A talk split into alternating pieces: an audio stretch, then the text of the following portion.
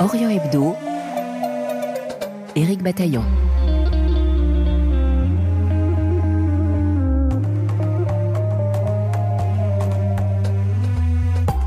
C'est une proposition de loi potentiellement dévastatrice pour les relations diplomatiques de la Tunisie qui est arrivée en discussion à l'Assemblée nationale tunisienne. Elle entend criminaliser fortement toute relation, de quelque nature que ce soit, entre les organismes, entreprises ou particuliers tunisiens avec Israël, que le texte nomme antitésioniste. Si traditionnellement la Tunisie est connue pour ses prises de position en faveur des Palestiniens, un tel texte pourrait singulièrement compliquer ses relations avec le reste du monde, ce qui a d'ailleurs incité le président Kaïs Sayed d'en suspendre temporairement l'examen, comme le souligne l'historienne Sophie Bessis. Un entretien à retrouver en podcast sur notre site rfi.fr ainsi que sur notre application Pure Radio, rubrique Société, et n'hésitez pas à vous abonner à l'émission.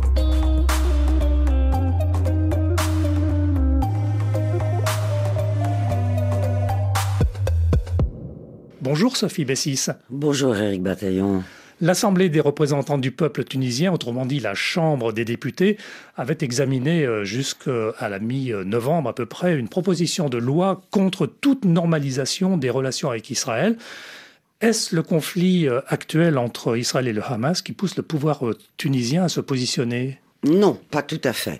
la question de la criminalisation de toute relation, non pas avec l'État d'Israël, disons, le vocabulaire est pas tout à fait celui-là, est ancien en Tunisie. Oui, il parle d'entité sioniste, c'est cela? Tout à fait, tout à fait. Effectivement, le terme d'Israël officiellement n'est jamais prononcé en Tunisie. Il s'agit d'une entité sioniste, ce qui est une façon, bien évidemment, pour cette catégorie politique, disons, de ne pas reconnaître l'existence de cet État. Donc voilà, c'est l'antitétionnisme. Mais vous savez, l'antitétionnisme, c'est un terme qui est employé par l'ensemble des nationalistes arabes, pas seulement en Tunisie. C'est pas du tout, et c'est une vieille expression qui existe depuis des décennies. Hein, et ce n'est pas propre à la Tunisie actuelle. Et donc euh, cette attitude tunisienne et ce projet de loi, c'est quelque chose de plus ancien?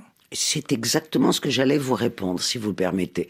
Depuis euh, la révolution de 2011, l'aile, nationaliste arabe de l'échiquier politique tunisien s'exprime de façon beaucoup plus claire, beaucoup plus offensive parfois sur cet échiquier politique. Et la question de la criminalisation des relations avec l'entité sioniste, puisque tel est le terme employé, est posée depuis plus d'une dizaine d'années maintenant, puisque à la haute instance qui avait été créée en 2011, euh, avant les élections, pour la sauvegarde des acquis de la révolution et la transition politique, la transition démocratique, déjà la question de la criminalisation avait été posée, puisqu'il s'agissait à l'époque, et puis à l'intérieur de l'Assemblée constituante élue en octobre 2011, d'introduire dans la constitution tunisienne l'interdiction de toute normalisation avec Israël. Donc vous voyez que c'est une vieille chose. Ce qui a changé, c'est que le président Kais Saïd fait partie incontestablement de cette mouvance nationaliste arabe qui était très présente depuis toujours dans l'échiquier politique tunisien, mais qui n'était pas majoritaire. Et donc évidemment, cette mouvance est aujourd'hui portée par la voie présidentielle qui s'est toujours positionnée en faveur de la criminalisation de toute normalisation. Pourtant, le président Kais Sayed a lui-même interrompu finalement euh, l'examen de cette loi euh, en novembre. Pourquoi? Oui, pour plusieurs raisons, à mon avis. C'est qu'effectivement, euh, cette loi est extrêmement confuse. Extrêmement confuse dans la mesure où qu'est-ce qui est criminalisé? Toute la question est là. Question qui est d'ailleurs posée par euh, le ministre des Affaires étrangères lui-même, qui dit... Oui, enfin, le ministre des Affaires étrangères n'a rigoureusement aucune importance en Tunisie. Hein. Euh, soyons clairs, c'est le chef de l'État qui organise et qui conduit la politique étrangère. Le ministre des Affaires étrangères est un porte-parole, si l'on peut dire, du chef de l'État tunisien. Il n'y a aucune initiative possible de la part du ministère des Affaires étrangères, surtout dans ce domaine.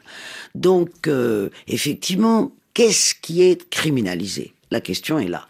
Est-ce qu'il s'agit des relations avec l'État d'Israël?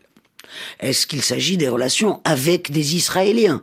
C'est-à-dire euh, n'importe quelle personne de nationalité israélienne, euh, il serait interdit d'avoir des relations avec elle.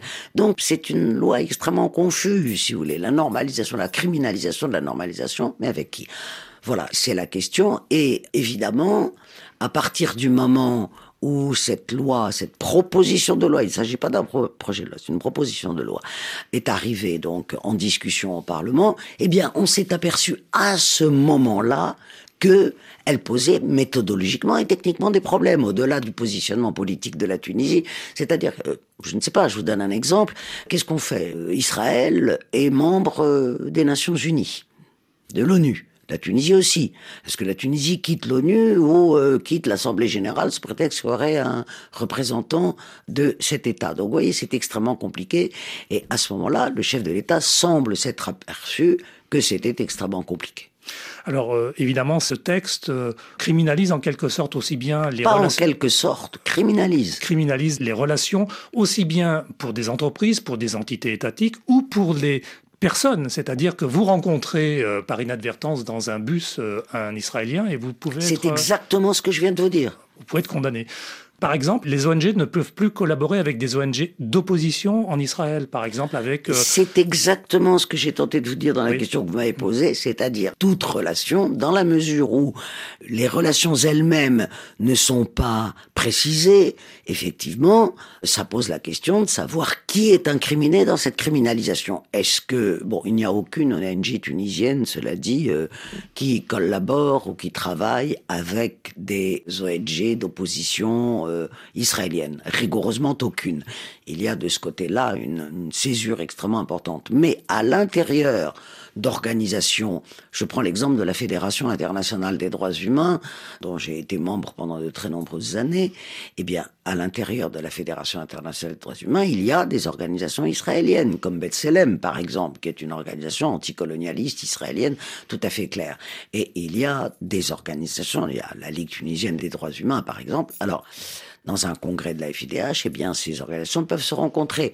Est-ce que la Ligue tunisienne des droits de l'homme serait à ce moment-là criminalisée parce que son président aurait serré la main du président de Bethlehem Ce sont des questions comme ça qui se posent, effectivement, et qui ne sont pas résolues. Sophie Bessis, est-ce qu'il y a des raisons euh, historiques au fait que la Tunisie prenne euh, ce tournant euh, Qu'appelez-vous des raisons historiques? Par exemple, le fait que la Tunisie a accueilli pendant longtemps Yasser Arafat et l'OLP. Non, ça n'a absolument aucun rapport. Au contraire, quand les Israéliens ont expulsé l'OLP de Beyrouth en 1982 et que la Tunisie a accueilli Yasser Arafat et l'ensemble de la direction de l'OLP, c'était parce que il y a eu beaucoup de discussions à l'époque, aussi bien en Tunisie qu'à l'échelon international, et l'accueil par la Tunisie de l'Organisation de libération de la Palestine rassurait les plus modérés en disant il vaut mieux que l'Organisation de libération de la Palestine aille en Tunisie, dans la mesure où la Tunisie a une position modérée sur le conflit israélo-palestinien.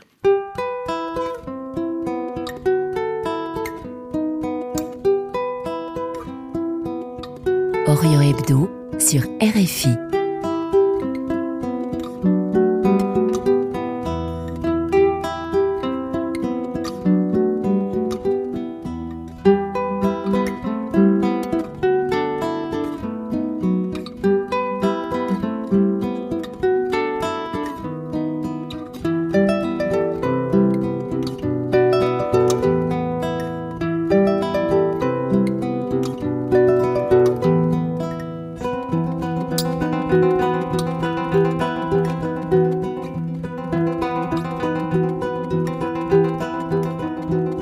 Vous écoutez Orient Hebdo, une émission magazine bi-hebdomadaire de RFI, mise en ondes et réalisée par Mathias Golchani. Avec nous en studio, l'historienne franco-tunisienne Sophie Bessis pour commenter le projet de loi sur l'avenir des relations du pays avec Israël. Sophie Bessis, la Tunisie accueille chaque année une forte population de confession juive sur l'île de Djerba, où se tient le pèlerinage annuel à la synagogue de la Griba. Même si l'endroit a été la cible de plusieurs attentats meurtriers, il reste un événement fort pour la Tunisie Par ailleurs, en 2018, un Tunisien de confession juive, René Trabelsi, euh, était nommé ministre du Tourisme et de l'Artisanat. La politique tunisienne euh, ferait-elle le grand écart? Bien entendu.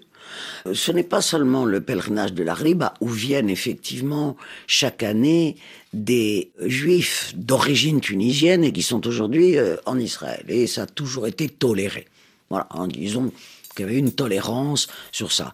Et une autre tolérance euh, qui est que un certain nombre euh, de juifs tunisiens, il reste encore environ Mm, entre 1300 et 1500 juifs euh, tunisiens, dont la plupart résident sur l'île de Gerba, et tout le monde sait parfaitement que certains d'entre eux ont la double nationalité euh, israélienne et tunisienne. C'est un secret de polichinelle, si vous voulez. Donc effectivement, est-ce que ces gens seraient criminalisés du fait de cette double appartenance? Donc ce sont toutes ces questions-là qui se posent par rapport à, à cette loi. Maintenant, il est évident que la Tunisie fait un grand écart en matière de politique étrangère sur ce thème. Pourquoi? Eh bien parce que sous les deux présidences de Bourguiba, d'abord jusqu'en 1987, puis de Ben Ali jusqu'en 2011, euh, la Tunisie a adopté une position relativement modérée sur la question israélo-palestinienne. N'oublions pas que Bourguiba, en 1965, puis plus tard, avait prôné la paix et avait dit aux Arabes, il faut faire la paix avec Israël, même si l'État d'Israël est un État de nature coloniale, et Bourguiba l'avait dit très clairement à l'époque, il faut faire la paix. La paix est possible. Voilà. Donc, vous voyez que c'était une position extrêmement claire. Par la suite, évidemment, la Tunisie a accueilli l'OLP en 1982 et a subi les foudres d'Israël puisque en 1986, euh, me semble-t-il, si les dates sont bonnes, eh bien, il y a eu le fameux bombardement de Hammam-Shat, c'est-à-dire que l'aviation israélienne est venue bombarder le QG de l'OLP dans la banlieue de Tunis. Puis, il y a eu aussi l'assassinat d'un leader palestinien à Tunis par le Mossad. Donc, mais cela n'a pas fait changer sur le fond la position tunisienne. Et après les accords d'Oslo de 1993, il y a eu c'était pas au niveau d'une ambassade, mais il y a eu des relations diplomatiques entre la Tunisie et Israël puisqu'il y avait un représentant de l'État d'Israël en Tunisie et un représentant tunisien en Israël. Évidemment, avec la détérioration de la situation des Palestiniens, la poursuite de la colonisation dans euh, les territoires occupés, ces relations se sont délitées assez rapidement. Mais donc, il y a toujours eu une modération tunisienne sur la question. Il est évident que là, la Tunisie est en rupture avec ce passé est en rupture avec ce passé, puisqu'il y a une radicalisation de la position tunisienne. Je vous en donne un exemple. Lors de la réunion des pays membres de l'Union pour la Méditerranée, il y a une quinzaine de jours, évidemment, cette réunion s'est penchée sur ce qui se passe à Gaza, c'est-à-dire sur les représailles israéliennes qui sont d'une ampleur absolument inouïe, qui sont en train de créer, comme tout le monde le sait, une catastrophe totale. Et la question de la solution à deux États s'est reposée lors de cette réunion. Et tout le monde s'est prononcé en faveur de la solution à deux États, sauf la Tunisie, par la voix de son ministre des Affaires étrangères, qui a refusé d'entériner, disons, la solution à deux États, dans la mesure où aujourd'hui, la position officielle de la Tunisie, c'est qu'il n'y a qu'une seule Palestine, du Jourdain à la mer, et que l'État d'Israël est un État illégitime et ne devrait pas exister. Est-ce que cette position est une position diamétralement opposée à celle de pays de la région, par exemple le Maroc, qui lui... Euh, bien entendu, bien entendu. Peut-être euh, la position tunisienne serait plus proche de celle de l'Algérie, mais l'Algérie est très prudente sur cette question-là. C'est-à-dire que l'Algérie a fait partie du front du refus pendant de très longues années, euh, du front du refus à Israël pendant de très longues années, mais l'Algérie est aujourd'hui beaucoup moins en pointe que la Tunisie sur cette question-là. Quant au Maroc, il entretient des relations diplomatiques avec l'État d'Israël et on sait que les relations maroco-israéliennes sont extrêmement étroites dans de très nombreux domaines. Si ce texte euh, revenait devant le Parlement, le texte dont nous parlons, et s'il était adopté, quelles pourraient être les conséquences euh, pratiques hein, pour euh, les citoyens tunisiens juifs Je ne pense pas qu'il sera adopté. Vous pensez qu'il sera enterré? Je pense, vous savez, le Parlement tunisien aujourd'hui, l'Assemblée des représentants du peuple, n'a rien à voir avec ce qu'elle était euh, après les élections de 2011 et jusqu'en 2021. C'est-à-dire que c'est une Assemblée qui est un peu une chambre d'enregistrement des décisions de l'exécutif. Donc, euh, si l'exécutif s'oppose au vote de cette loi, alors il y a une fronde, incontestablement. C'est-à-dire qu'un certain nombre de députés, qui sont tout à fait dans cette mouvance nationaliste arabe, euh, ont frôlé l'affrontement avec le chef de l'État quand le chef de l'État a dit qu'il ne fallait pas voter cette loi. Il y a un certain nombre de députés qui ont dit nous allons la voter quand même.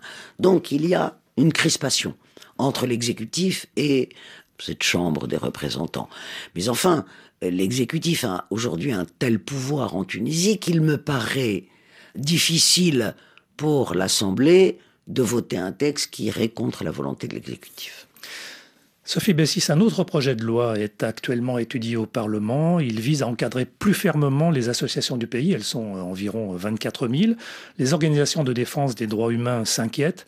Est-ce la vivacité de la société civile qui est visée, ces éléments les plus contestataires? Non, ce n'est pas la vivacité de la société civile qui est visée, c'est la société civile dans son ensemble. C'est-à-dire qu'aujourd'hui, en Tunisie, il existe un pouvoir de nature autoritaire euh, depuis 2021, c'est-à-dire euh, depuis la prise du pouvoir total, si vous voulez, par le chef de l'État. Et, le chef de l'État s'est attaché depuis à démanteler l'ensemble des corps intermédiaires, puisque dans sa logique et dans sa rhétorique, il n'y a pas de corps intermédiaire possible, lui et le peuple sont en phase totalement. Voilà, c'est l'incarnation. Euh, Saïd est un chef d'État qui s'inscrit dans une logique parfaitement populiste, bien évidemment, et autoritaire. Il ne faut pas oublier qu'il s'agit aujourd'hui d'un exécutif autoritaire, et donc cette loi euh, va ressembler, au cas où elle serait votée, je crains que oui, Hmm. Je crains que oui, va ressembler euh, aux lois de tous les États autoritaires, type loi russe, etc., euh, dans la mesure où les associations, maintenant, qui recevront des financements extérieurs, seront considérées comme des agents de l'étranger, et il y aura un coup d'arrêt mis, effectivement, à toutes les initiatives et toutes les actions possibles de la société civile. C'est une loi dangereuse, incontestablement, et, comme je vous le disais, qui s'inscrit dans une logique de pouvoir autoritaire. Ces deux lois, euh, dont on parle beaucoup euh, dans les médias tunisiens, est-ce qu'ils sont là aussi pour cacher la situation euh, économique qui n'est pas très forte Non, il ne s'agit pas de cacher la situation économique.